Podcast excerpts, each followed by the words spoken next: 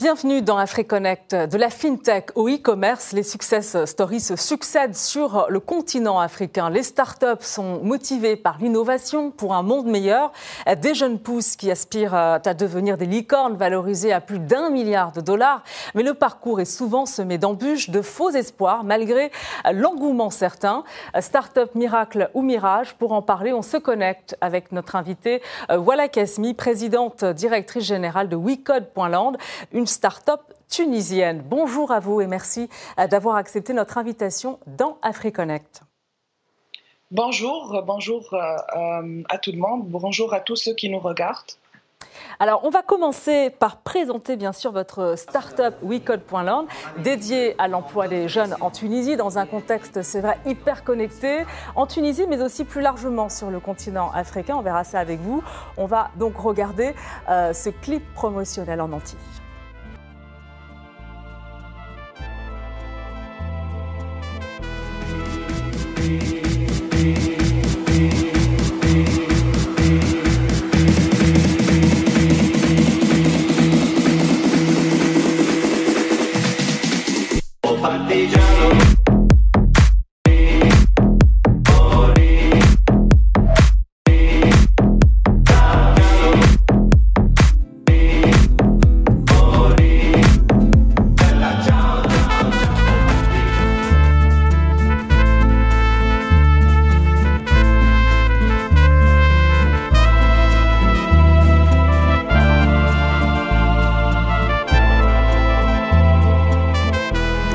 Je vous voyais un peu bouger pendant ce clip euh, promotionnel. C'est vrai qu'il est largement inspiré de la Casa euh, des Papels. C'est quoi le message concrètement?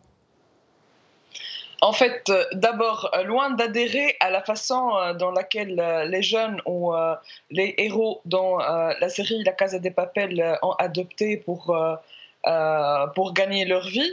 Nous, on avait, on, a retenu un message de cette, de cette série durant l'un des épisodes là où euh, le héros, le professeur dit euh, on est en, train d'injecter de la liquidité dans l'argent des pauvres. Donc nous, ce qu'on voulait faire à travers WeCode, on voulait injecter de la liquidité dans les poches des jeunes à travers l'apprentissage, à travers le numérique. C'est pour ça, en fait, on a créé WeCode, WeCode qui est une startup EdTech qui permet à, avoir accès à des formations présentielles, quel que soit euh, l'endroit dans lequel euh, on vit. Et on essaie à travers WeCode de donner euh, une qualité, une éducation de qualité, la rendre flexible et accessible à tout le monde pour que les jeunes puissent travailler en ligne, puissent décrocher des, des jobs, euh, des emplois, devenir des employés, devenir des freelancers. À, travers un ordinateur et une connexion Internet, ils peuvent se permettre de travailler avec un marché international. Et voilà, c'est ça notre mission, c'est ce qu'on veut euh, faire, c'est notre raison d'être. Euh, et c'est la raison pour laquelle on a créé notre startup WeCode.land. Alors, c'est beaucoup de services offerts par euh, WeCode.land, justement. Euh, à quel niveau est-ce qu'aujourd'hui votre euh, start-up est, parvenue Quelle est sa valorisation? Samantha, je vais garder cette question, je vais garder la réponse jusque-là euh, pour, euh, parce que la réponse n'est pas forcément. Effectivement, parce que je sais que c'est un peu compliqué, effectivement, de, de dévoiler aussi hein, euh, les, les, détails de, autour de la valorisation de, de votre start-up, mais approximativement, ça représente quoi financièrement aujourd'hui? Euh, en fait, maintenant, on essaie d'être sur le marché international, euh, sur le marché africain et sur le marché international, justement pour, euh, pour avoir une valorisation qui est adéquate à, notre start-up. Donc, on est en pre-A, on est dans le stage avant la série A, qu'on espère clôturer d'ici la fin d'année, et on est à peu près, pour parler d'une centaine de millions de dollars. Voilà. Mmh. C'est quand même pas mal. Euh, racontez-nous un peu votre parcours pour en arriver jusque-là, votre parcours d'entrepreneuse également. Oui, moi je suis euh, à la base ingénieur en informatique et je suis activiste. Donc euh, quand on a eu la révolution en Tunisie, vous savez que la première raison c'était le chômage. C'était l'exclusion financière et économique des jeunes. Du coup, après, en, 2011, j'ai essayé de d'expliquer aux décideurs qu'il y avait une opportunité dans l'économie numérique, qu'on pouvait avoir les bonnes compétences pour euh, pour décrocher euh, des métiers, de nouveaux métiers, pour lancer des startups, euh, pour, pour être ouvert sur un marché international. En tout cas, je voulais convaincre les décideurs qu'il fallait prendre la piste de l'économie numérique. Ce n'était pas forcément facile, donc j'ai décidé de le faire.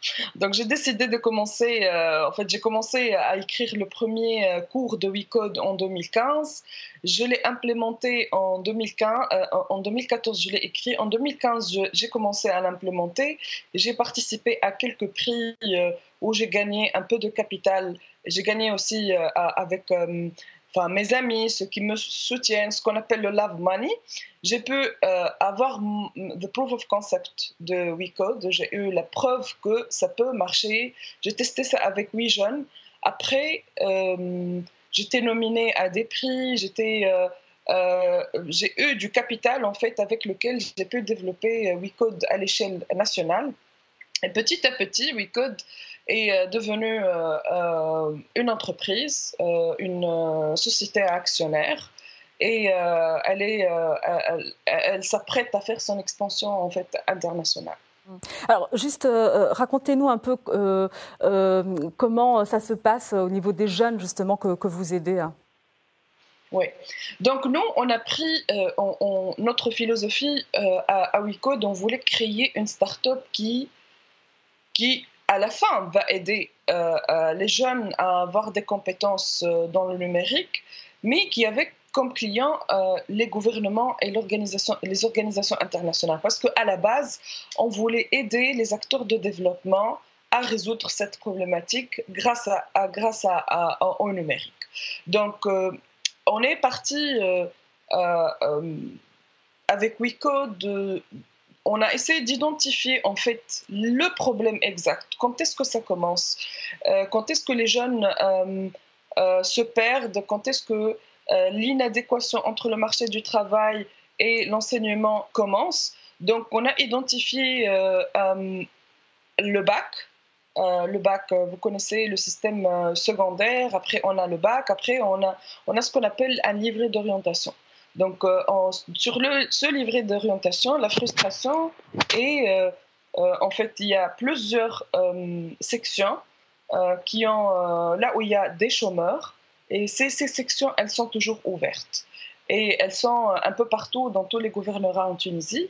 Du coup, on s'est dit, il faut qu'on offre ce même livret. D'ailleurs, si on va sur Point on va trouver un filtre ce même livret euh, où on dit voilà, moi je suis euh, à Tunis, je suis euh, à Jandouba, je suis à Djerba. Il faut juste écrire sa ville et on va voir apparaître les sessions, les prochaines sessions qui vont, qui vont vous aider justement à avoir une compétence qui est demandée par le marché. Pas juste avoir une compétence ou aller à l'école. Ça, ça se finance comment? Ça, ça se finance comment? Euh, en fait, les jeunes, ils ont euh, l'opportunité soit de payer pour eux-mêmes, soit de, décrocher des bourses. Et les bourses, elles viennent euh, de plusieurs partenaires. ça peut être des entreprises comme Sofrecom, qui est une entreprise technologique qui offre plein de bourses avec WeCode, comme Orange aussi comme ça peut être euh, un partenaire euh, euh, intergouvernemental ou gouvernemental, comme avec l'OIF par exemple, l'Organisation internationale de la francophonie. on vient juste de clôturer un, un, projet, un très très beau projet pour la formation, c'est un projet pilote pour la formation d'une centaine de jeunes. On a choisi trois spécialités et on a organisé cinq, cinq endroits où il y a des bootcamps en marketing digital, des bootcamps en développement de jeux vidéo, des bootcamps en, euh, en développement de e-commerce. Et euh, justement, euh, on a réussi, même durant les formations, à placer des jeunes, à leur donner, à les aider à décrocher du travail. Alors, les startups africaines, on le voit bien hein, avec votre exemple, on le vend en poupe. Euh, les opérations euh, d'ailleurs de financement en 2022 battent euh, tous les records. La fintech proposant des services financiers s'appuie sur les nouvelles technologies numériques et elle se démarque, mais les autres secteurs ne sont pas en reste et on voit cela avec François Tiskevich. Commander un chauffeur VTC son déjeuner ou ses courses, c'est ce que propose Yassir, une start-up algérienne. Après avoir conquis le Maghreb, l'entreprise part à la conquête de l'Afrique de l'Ouest, le Sénégal depuis la mi-mars et bientôt en Côte d'Ivoire, au Bénin et au Togo. Depuis son lancement il y a 5 ans, Yassir a généré plus de 40 000 emplois indirects, principalement en chauffeurs et livreurs, sans oublier les 600 informaticiens qui optimisent les mises en relation et les commandes. Nous sommes très ambitieux. Le but est de créer la plus grande entreprise de technologie, pas seulement en Afrique, mais au monde. Pour l'atteindre, il faut être sur pas mal de marchés régionaux, continentaux et au niveau mondial. Une année 2022 qui s'annonce plutôt bien pour les startups africaines. Selon les calculs de la plateforme Tech Africa The Big Deal, les montants injectés en capital risque dans les startups du continent ont dépassé la barre symbolique du milliard de dollars en à peine 7 semaines. C'est l'équivalent de 5 mois de levée de fonds en 2021, de plus de 8 mois en 2020 et de presque toute l'année 2019, faisant de l'Afrique le continent qui connaît la croissance la plus rapide au monde dans les activités de la tech. On voit beaucoup d'autres startups qui sont en train de grandir avec des levées de fonds euh, d'un niveau très très élevé, ce qu'on n'aurait jamais imaginé il y, a, quelques années. Et donc euh, ce rêve qu'on a toujours prédit en Afrique, cette vision qu'on a toujours prédite euh, et qui restait sur la base de chiffres, est aujourd'hui réellement en train de se concrétiser. Avec près d'un tiers des levées de fonds globales, le Nigeria est plus que jamais la start-up nation africaine, suivie du Kenya, de l'Égypte et de l'Afrique du Sud. Ces quatre pays concentrent ensemble plus de 80% des financements reçus des capitales risqueurs axés sur l'Afrique. Alors voilà, Kazmi, comment vous vous expliquez euh, ce que l'on peut appeler euh, le boom euh, des startups en, Afrique? Bon, en fait, je, pense avoir identifié deux choses. D'abord, en fait, démographiquement, l'Afrique, c'est le continent le plus jeune. Donc, on a le plus grand nombre de natifs numériques, de natifs digitaux. Et euh, de l'autre côté, on a euh, le plus. Euh, je pense qu'on on a beaucoup de problèmes qu'on peut régler en Afrique, en fait. et la technologie, le numérique, dans les mains de ces natifs digitaux, il, permet de les aider à régler ces problématiques. Je dis tout le temps aux jeunes que, je suis en train de coacher que du moment qu'on a beaucoup de problèmes, on peut créer beaucoup de solutions, donc on peut créer beaucoup de business. Donc l'opportunité, elle est, euh, elle euh, elle est réelle en Afrique. Euh, vous savez, Instagram, Facebook, toutes les autres licornes qui ont émergé en, Silicon Valley, c'était pas des choses dont on a besoin. C'était, c'était pas des nécessités en fait. Euh, alors que dans notre continent, on a beaucoup de problèmes, euh, on, a, on, a le moyen de créer beaucoup de solutions et donc créer beaucoup de business. L'autre volet, donc on a le, point démographique, le point problème business et euh, l'autre point c'est l'injection du capital. Et je pense que du moment qu'il y a du capital, qu'on est en train d'injecter beaucoup d'argent, parce que les startups, ça marche comme ça, vous savez, avec un, venture capital ou, bien un euh, en fait, dans le secteur, dans l'investissement de start-up, on, dit que euh, on met euh, sur une centaine de start-up, 95% ne vont pas marcher. Et 5% vont nous, nous aider à, récupérer notre investissement initial et plus. Donc, en ce qui concerne les start-up, il y a des start-up qui nous permettent de, de, créer et de de faire marcher l'écosystème, d'accord, euh, mais qui vont pas forcément euh, réussir. Mm. Nous, le focus, il est tout le temps sur 5% des startups qui vont nous aider à récupérer l'investissement initial et faire de l'argent. Et je pense que... Pour rebondir sur ce que vous dites, pour rebondir sur ce que vous dites, hein, l'Afrique, euh, une nation start-up, euh, derrière ce slogan que l'on entend souvent, il y a des réalités liées à un environnement euh, propice au développement des start-up. Écoutez justement Adam Awad, qui est directeur de la publication Financial Afrique.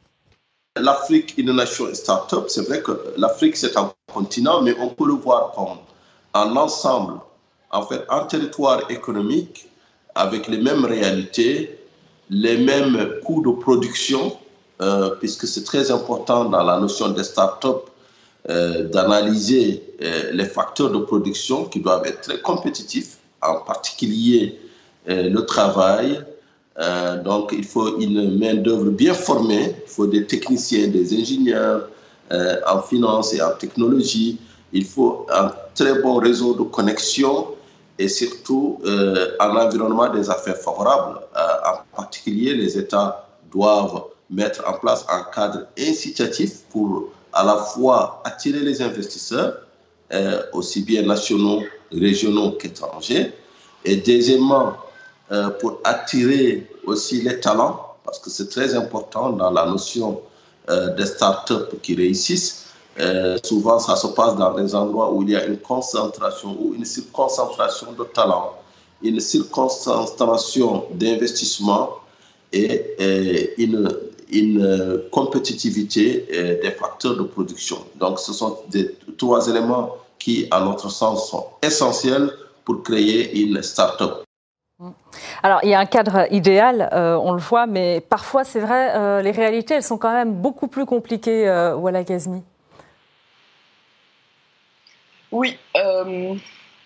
en fait, je pense que quand on parle de start-up, en fait, on, parle d'écosystème, donc on parle de plusieurs acteurs dans, euh, euh, les, décideurs avec euh, les nouveaux cadres, parce qu'on a besoin de new legal frames. en Tunisie, par exemple, on a lancé tout un cadre juridique qui pour les startups qui s'appelle Startup Act. Là, on a tout un label pour les startups. Là, on a un fonds des fonds, on a plusieurs structures qui se sont créées autour euh, du, Startup Act. On, a des incubateurs, des accélérateurs, on a même des labels pour, euh, pour les structures de soutien des, des, entrepreneurs. En fait, il s'agit de tout un écosystème. Il faut avoir plus, beaucoup d'acteurs pour se mobiliser, pour faire réellement de euh, l'Afrique une start-up euh, nation.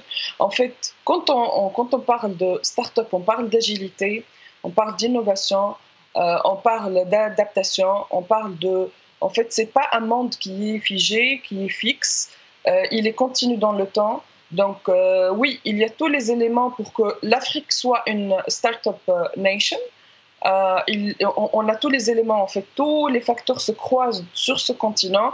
Le facteur qui était, euh, qui reste le facteur le plus important, c'est le, le, capital. Le capital, il, euh, il existe de plus en plus, et c'est ce qui aide en fait à faire euh, un réel boom on va, euh, euh, on va y venir au, nerf de la guerre, le, financement. Mais d'abord, cette question, est-ce que c'est vrai ou faux de penser que les startups africaines vont porter la croissance du continent? Écoutez Adam Awad, directeur de la publication de Financial Afrique, et puis vous, vous répondrez également à cette question.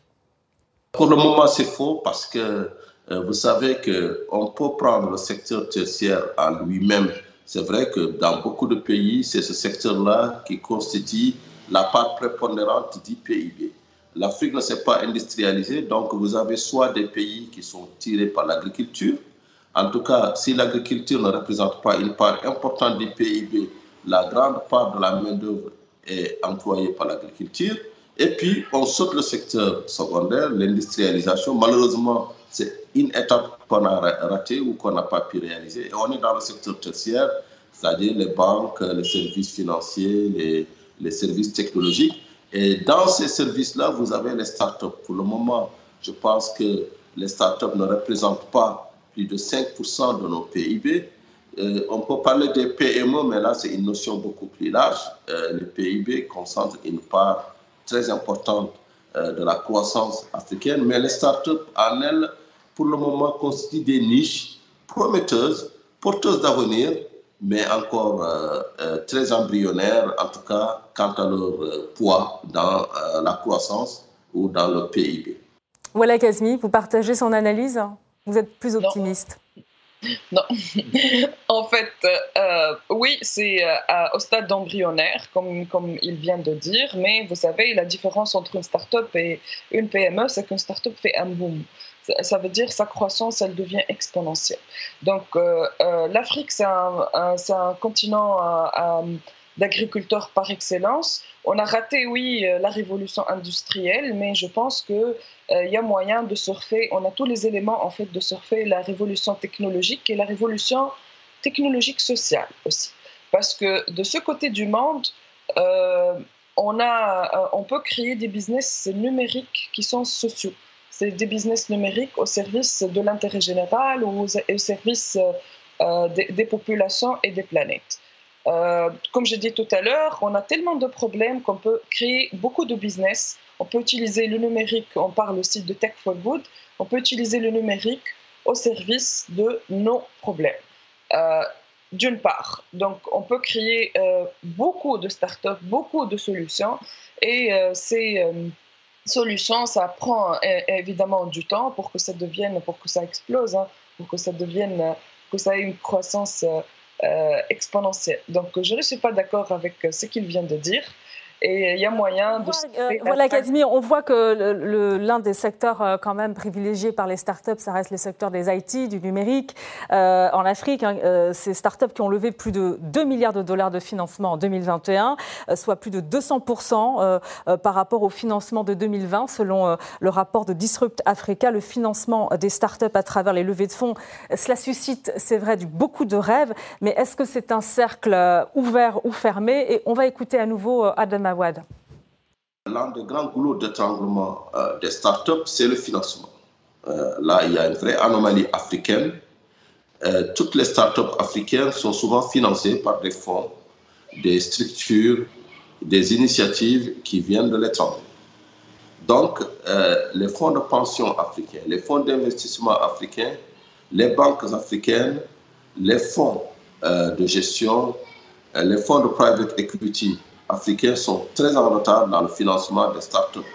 Donc, comment concilier cela? Je pense qu'on en, a, en a parlé dès le départ. Il faut euh, un cadre incitatif, il faut un environnement des affaires euh, favorable.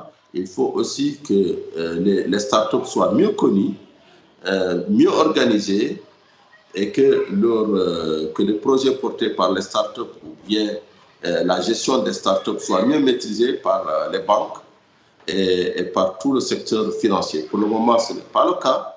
Et souvent, euh, s'agissant du crowdfunding, vous verrez qu'en Afrique, il y a très peu de pays qui ont mis en place une législation conforme.